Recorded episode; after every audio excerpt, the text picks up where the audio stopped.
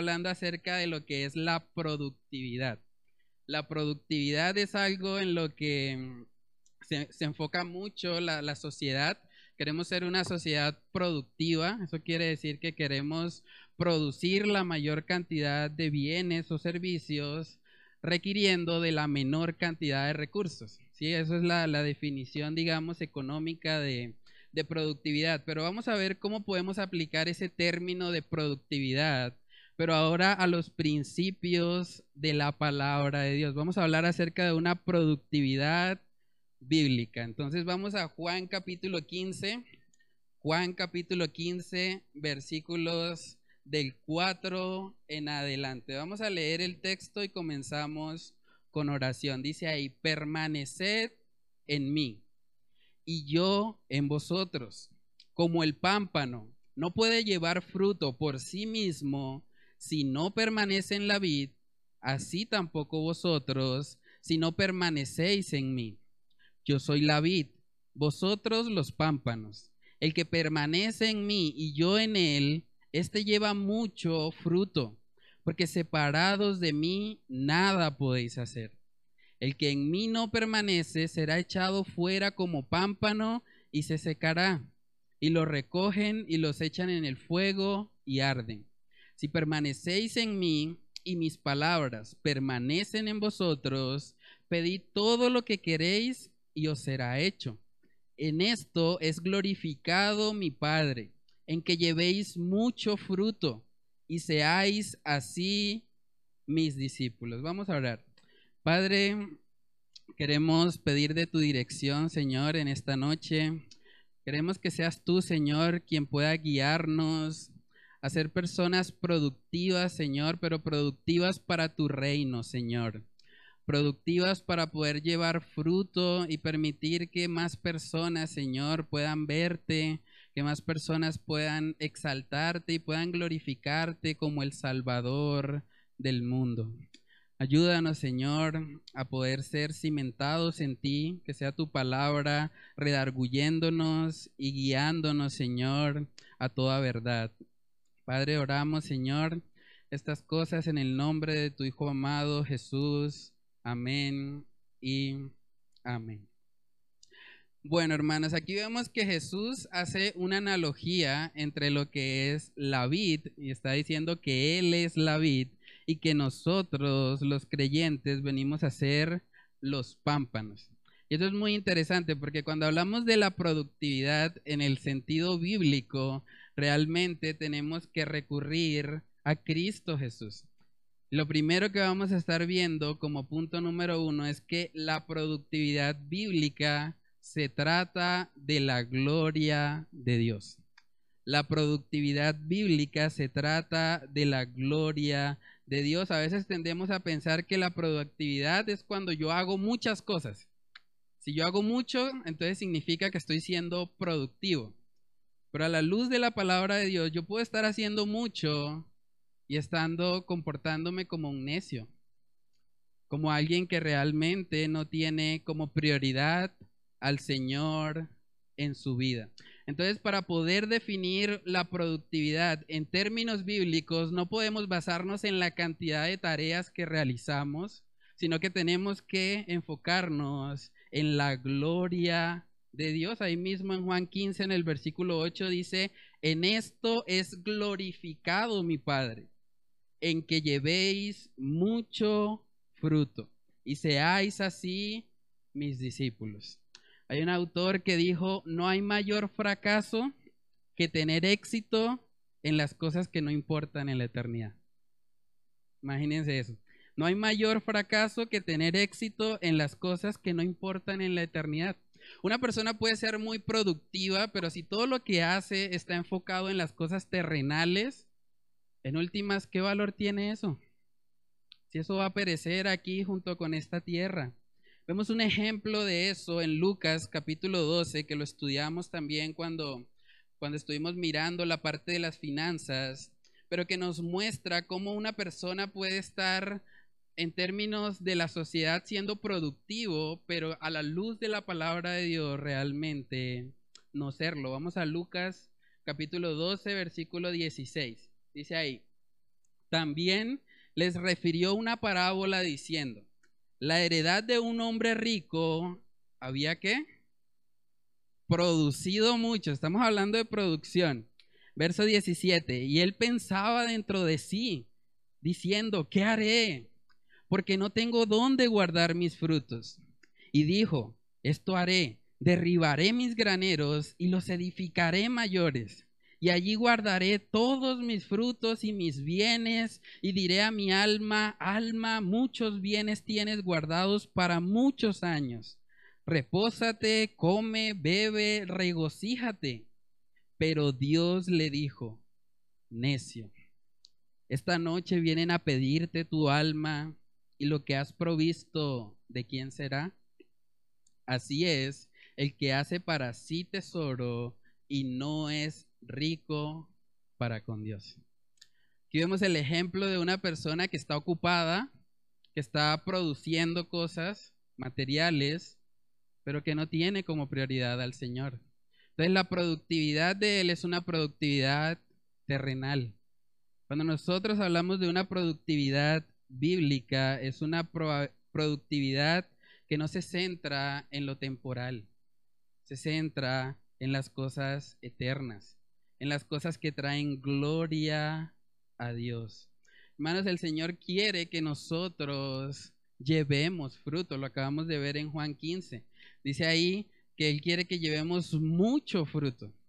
Así es como debería verse nuestra vida cristiana, pero para que eso suceda es necesario que estemos aferrados a la vida, que estemos completamente llenos de Cristo Jesús. Y eso es curioso porque Dios podía habernos salvado a nosotros y automáticamente Él podía habernos teletransportado al cielo.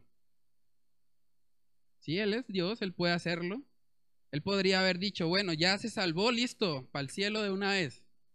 Pero el Señor no hizo eso. El Señor nos dejó en la tierra. Nos dejó en la tierra para que llevemos fruto, para que le glorifiquemos a Él. Entonces, si hablamos de ser productivos en el sentido bíblico, tenemos que tener como meta la gloria de Dios. Vamos a mirar Mateo capítulo 5. Mateo capítulo 5, ahí se describe a los creyentes. Mateo capítulo 5, versículos del 14 en adelante. Dice ahí, vosotros sois la luz del mundo. Una ciudad asentada sobre un monte no se puede esconder, ni se enciende una luz y se pone debajo de un almud, sino sobre el candelero, y alumbra a todos los que están en casa. Así alumbre vuestra luz delante de los hombres, para que vean vuestras buenas obras y glorifiquen a vuestro Padre que está en los cielos. Más el Señor quiere que nosotros seamos luz y que llevemos las buenas nuevas de salvación, que le glorifiquemos al Padre que está en los cielos. Tenemos una responsabilidad en este mundo. Por eso el Señor no nos llevó inmediatamente cuando nosotros recibimos la salvación. Porque a pesar de que no somos salvos por obras, la Biblia enseña que somos salvos para buenas obras. Tenemos un propósito acá en la tierra y el Señor quiere que lo vivamos. Y para poder vivirlo tenemos que estar enfocados en su gloria, en exaltarle a Él. Dice en Efesios capítulo 2, Efesios capítulo 2, ahí justamente después de decir que somos salvos por gracia, por medio de la fe, para que nadie se gloríe. Mire lo que dice en Efesios 2, en el versículo 10. Dice, porque somos hechura suya, creados en Cristo Jesús para buenas obras, las cuales Dios preparó de antemano para que anduviésemos en ellas. Es impresionante pensar que el Señor hubiese preparado de antemano obras para que nosotros estuviésemos en ellas. Imagínense el amor del Señor. Miremos también segunda de Corintios capítulo 5, segunda de Corintios capítulo 5, versículos del 14 en adelante. Dice ahí, porque el amor de Cristo nos constriñe, pensando esto, que si uno murió por todos, luego todos murieron. Y por todos murió, ¿para qué? Para que los que viven ya no vivan para sí, sino para aquel que murió y resucitó por ellos. Dijo un pastor, Dios nos salvó de la tiranía de nosotros mismos, para que ya no vivamos para nosotros mismos, sino que vivamos para Él. Hay un propósito por el cual el Señor nos tiene acá en la tierra y por eso debemos ser hombres y mujeres productivos productivos para la gloria de Dios. Dice también en Primera de Corintios capítulo 10, Primera de Corintios capítulo 10, versículo 31 dice, si pues coméis o bebéis o hacéis otra cosa, hacedlo todo para la gloria de Dios. Impresionante eso, ¿no? Aún las tareas más sencillas como la comida o la bebida, debemos hacerlas para la gloria de Dios. Hermanos, tenemos un propósito acá en la tierra. El Señor quiere usarnos a nosotros para glorificarse, para que el mundo le conozca, para que seamos esos instrumentos que guiemos a las personas a Él. Ahora uno puede preguntarse, bueno, eso de la gloria de Dios suena bonito, ¿no? Pero ¿qué es eso? ¿Qué es la gloria de Dios? Un autor dijo que la gloria de Dios es mostrar la belleza de quien Él es. La gloria de Dios es mostrar la belleza de quien Él es. Cuando nosotros comemos, cuando nosotros bebemos, la gente debería poder ver en nosotros al Dios que adoramos, al Dios del que acabamos de cantar hace un momento. Deberían poder ver eso, deberían poder ver que es un Dios de amor, que es un Dios de misericordia, que es un Dios de justicia y que es un Dios que nos ha amado en Cristo Jesús. Entonces, hermanos, si queremos ser personas productivas, lo primero que necesitamos definir es cómo glorificamos a Dios, cómo cumplimos con ese propósito en nuestras vidas podemos preguntarnos, ¿cómo estamos organizando nuestros horarios? O sea, ¿cómo estamos administrando el tiempo que el Señor nos da? ¿Estamos pensando en la gloria de Dios? ¿O tal vez estamos pensando solo en cumplir con tareas, mantenernos ocupados, en cumplir con el estándar de este mundo? ¿Qué cosas estamos haciendo dentro de nuestra agenda que tienen valor eterno? Que realmente sabemos que trascienden, que van más allá de esta vida. Esas preguntas debemos hacérnoslas. Para poder ser buenos administradores del tiempo, nosotros necesitamos tener claro el propósito por el cual seguimos con vida, por el cual el Señor nos ha dejado en esta tierra. vamos a ver el, el segundo punto de esta noche, es que la productividad bíblica no está en hacer más cosas. La productividad bíblica no está en hacer más cosas. Eso puede sonar un poco contradictorio porque acabamos de hablar justamente de que no somos salvos por obras, pero somos salvos para buenas obras.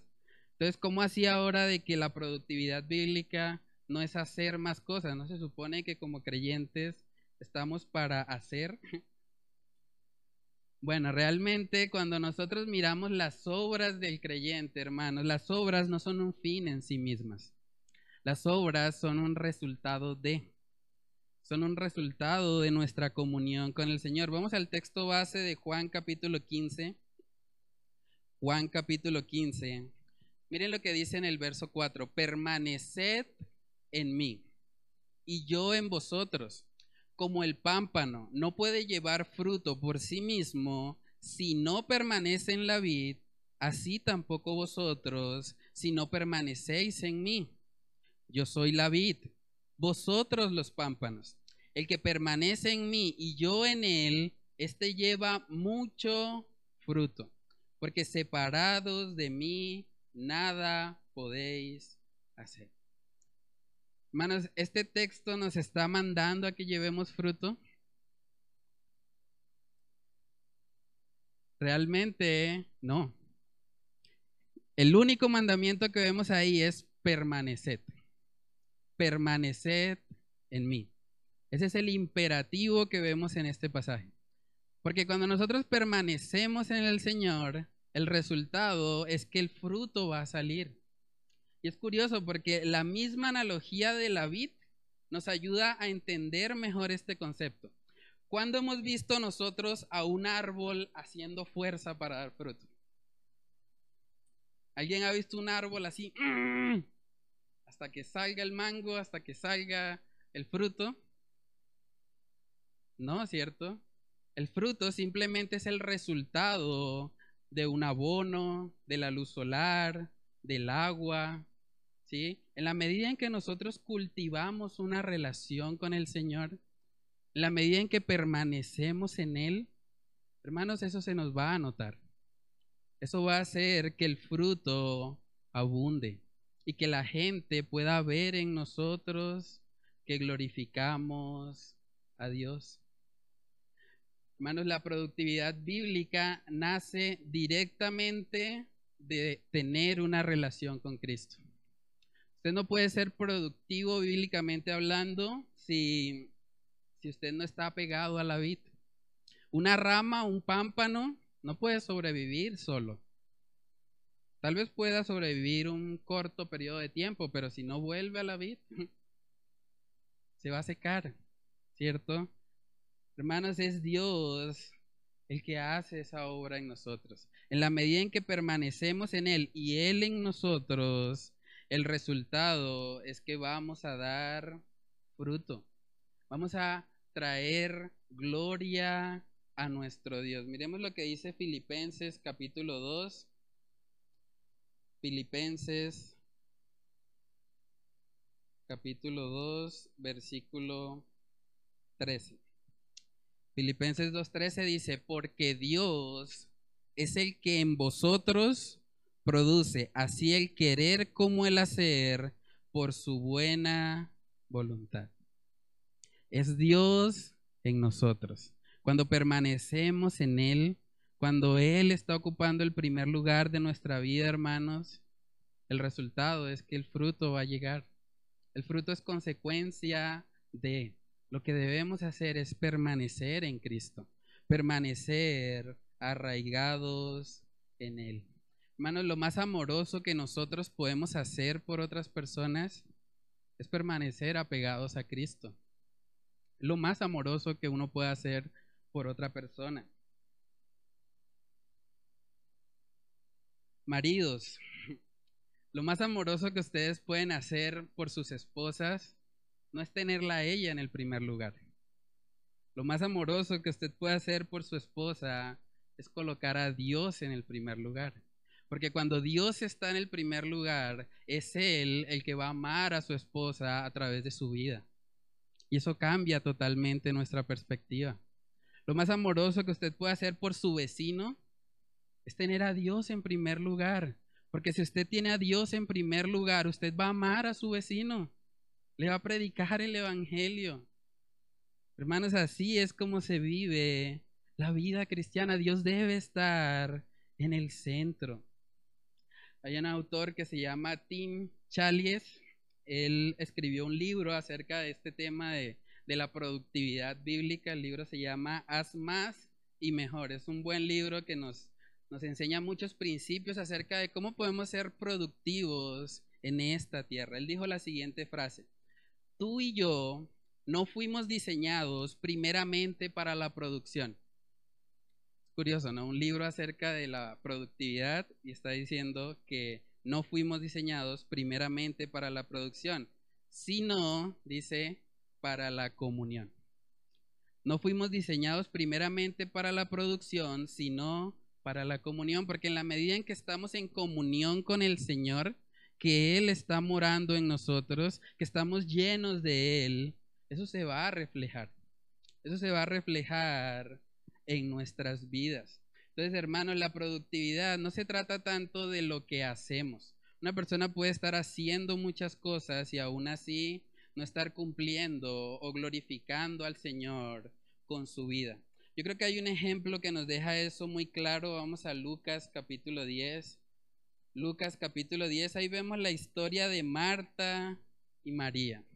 De Marta y María. Y vamos a ver cómo Marta, aún con buenas intenciones tal vez, queriendo ella agradar al Señor, vemos que mm, estaba mal enfocada en su actuar. Dice Lucas capítulo 10, versículos 38. Dice, aconteció que yendo de camino, entró en una aldea y una mujer llamada Marta le recibió en su casa. Esta tenía una hermana que se llamaba María, la cual, sentándose a los pies de Jesús, oía su palabra. Nótese bien eso, oía su palabra. Jesús estaba hablando. Mientras Jesús estaba hablando, miren lo que hacía María, verso 40. Perdón, Marta. Pero Marta se preocupaba con muchos quehaceres y acercándose dijo, Señor, ¿no te da cuidado que mi hermana me deje servir sola? Dile pues que me ayude. Respondiendo Jesús le dijo, Marta, Marta, afanada y turbada estás con muchas cosas, pero solo una cosa es necesaria. Y María ha escogido la buena parte, la cual no le será quitada. Hermanos, Jesús estaba hablando en ese momento. Y Marta, por querer hacer cosas, se estaba perdiendo de ese banquete. Vemos ahí que Jesús le dice, solo una cosa es necesaria. En términos de prioridades, hermanos, la prioridad número uno es nuestra relación con Cristo, nuestra relación con Él. Ahora la Biblia dice también ahora en Hebreos de que en estos tiempos Dios nos ha hablado por el Hijo, ¿cierto? O sea, Dios está hablando a través de su palabra. Muchas veces cuando vivimos vidas ocupadas, afanadas, con muchos quehaceres, también estamos ignorando lo que Dios ha dicho en su palabra. Porque a veces decimos, no, es que no, no, no tengo tiempo para leer la Biblia. No tengo tiempo para hacer el devocional porque hay tanto por hacer. Pero realmente, hermanos, si queremos ser productivos, necesitamos organizar nuestras prioridades de tal manera que el Señor ocupe el primer lugar. Cuando Él ocupa el primer lugar, todo lo demás se va a acomodar. Él se va a encargar de eso, pero debemos buscar primeramente el reino de Dios y su justicia. Nosotros vemos en el libro de Apocalipsis, vamos ahí, un ejemplo de una iglesia que estaba haciendo muchas cosas, que estaba trabajando duro, pero que no necesariamente estaba siendo productiva para la gloria de Dios. Vamos a Apocalipsis capítulo 2. Apocalipsis capítulo 2, versículo 2. Dice ahí, yo conozco tus obras y tu arduo trabajo y paciencia, y que no puedes soportar a los malos, y has probado a los que se dicen ser apóstoles y no lo son, y los has hallado mentirosos y has sufrido y has tenido paciencia y has trabajado arduamente por amor de mi nombre y no has desmayado. Pero tengo contra ti que has dejado tu primer amor. Bastante triste es una iglesia que estaba haciendo muchas cosas, pero que había dejado su primer amor. Se había olvidado del amor de Dios, de la salvación, de que necesitaban caminar con Él, de que separados de Él nada podían hacer. Miren lo que dice en el verso 5. Recuerda por tanto, miren la exhortación, recuerda por tanto de dónde has caído y arrepiéntete y haz las primeras obras, pues si no, vendré pronto a ti y quitaré tu candelero de su lugar si no te hubieres arrepentido. Ese candelero representa el derecho a ser iglesia. Y vemos ahí que el Señor les está exhortando en amor. Les está diciendo, vuelvan a las primeras obras. No se nos olvide, hermanos, de dónde nos salvó el Señor. A veces podemos estar tan afanados, incluso sirviendo a Dios, que hemos olvidado nuestra comunión con Él. Podemos estar tan ocupados haciendo la obra de Dios que olvidamos tener comunión con el Dios de la obra. Es muy importante, hermanos, que el Señor ocupe el primer lugar de nuestras vidas, que sea Él el centro. Que cuando nosotros hagamos nuestros horarios, cuando nosotros administremos nuestro tiempo, tengamos eso en mente. Recordemos lo que Él hizo en la cruz para salvarnos y permitamos que sea ese amor al Señor el que gobierne en nuestras vidas. Eso nos lleva al tercer y último punto que es el motor de nuestra productividad es el Evangelio. El motor de nuestra productividad es el Evangelio. Vamos a mirar Romanos capítulo 12. Romanos capítulo 12.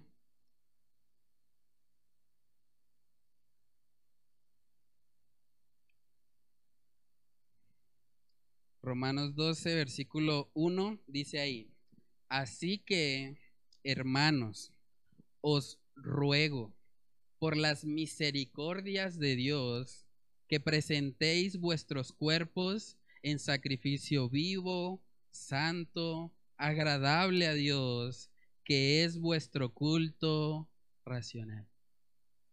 Aquí vemos al apóstol Pablo haciéndole un ruego, pero no un ruego cualquiera, es un ruego sobre la base de la misericordia de Dios.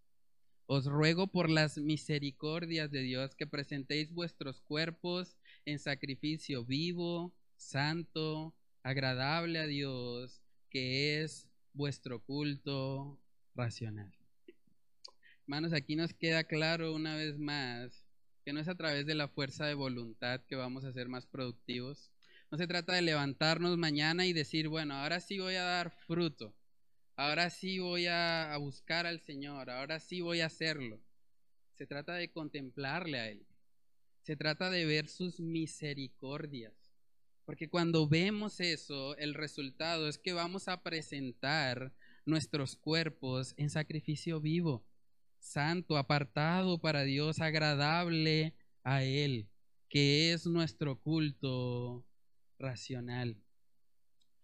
Hermanos, aquí vemos que la productividad bíblica está ligada al entendimiento del Evangelio, de la gracia de nuestro Dios. Yo quiero animarles a manera de aplicación. Pensemos en el Evangelio. Pensemos cómo el Evangelio afecta nuestras agendas.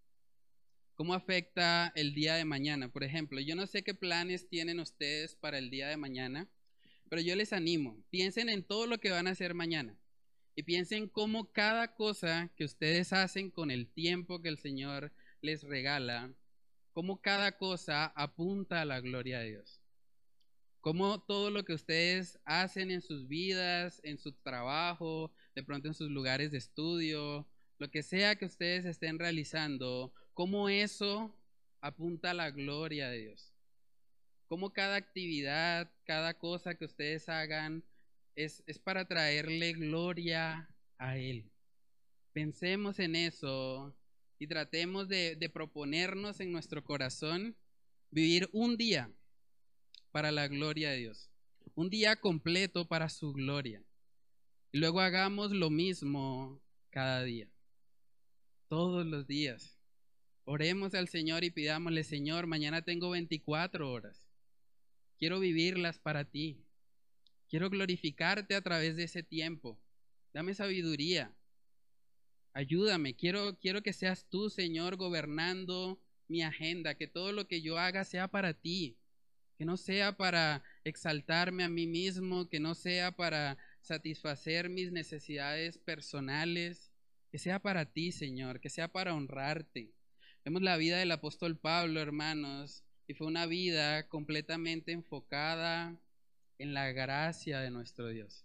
Si podemos hablar de una persona productiva, aparte de nuestro Señor Jesucristo, tenemos que hablar del apóstol Pablo. Miren lo que dice Primera de Corintios capítulo 15, Primera de Corintios capítulo 15 en el versículo 10.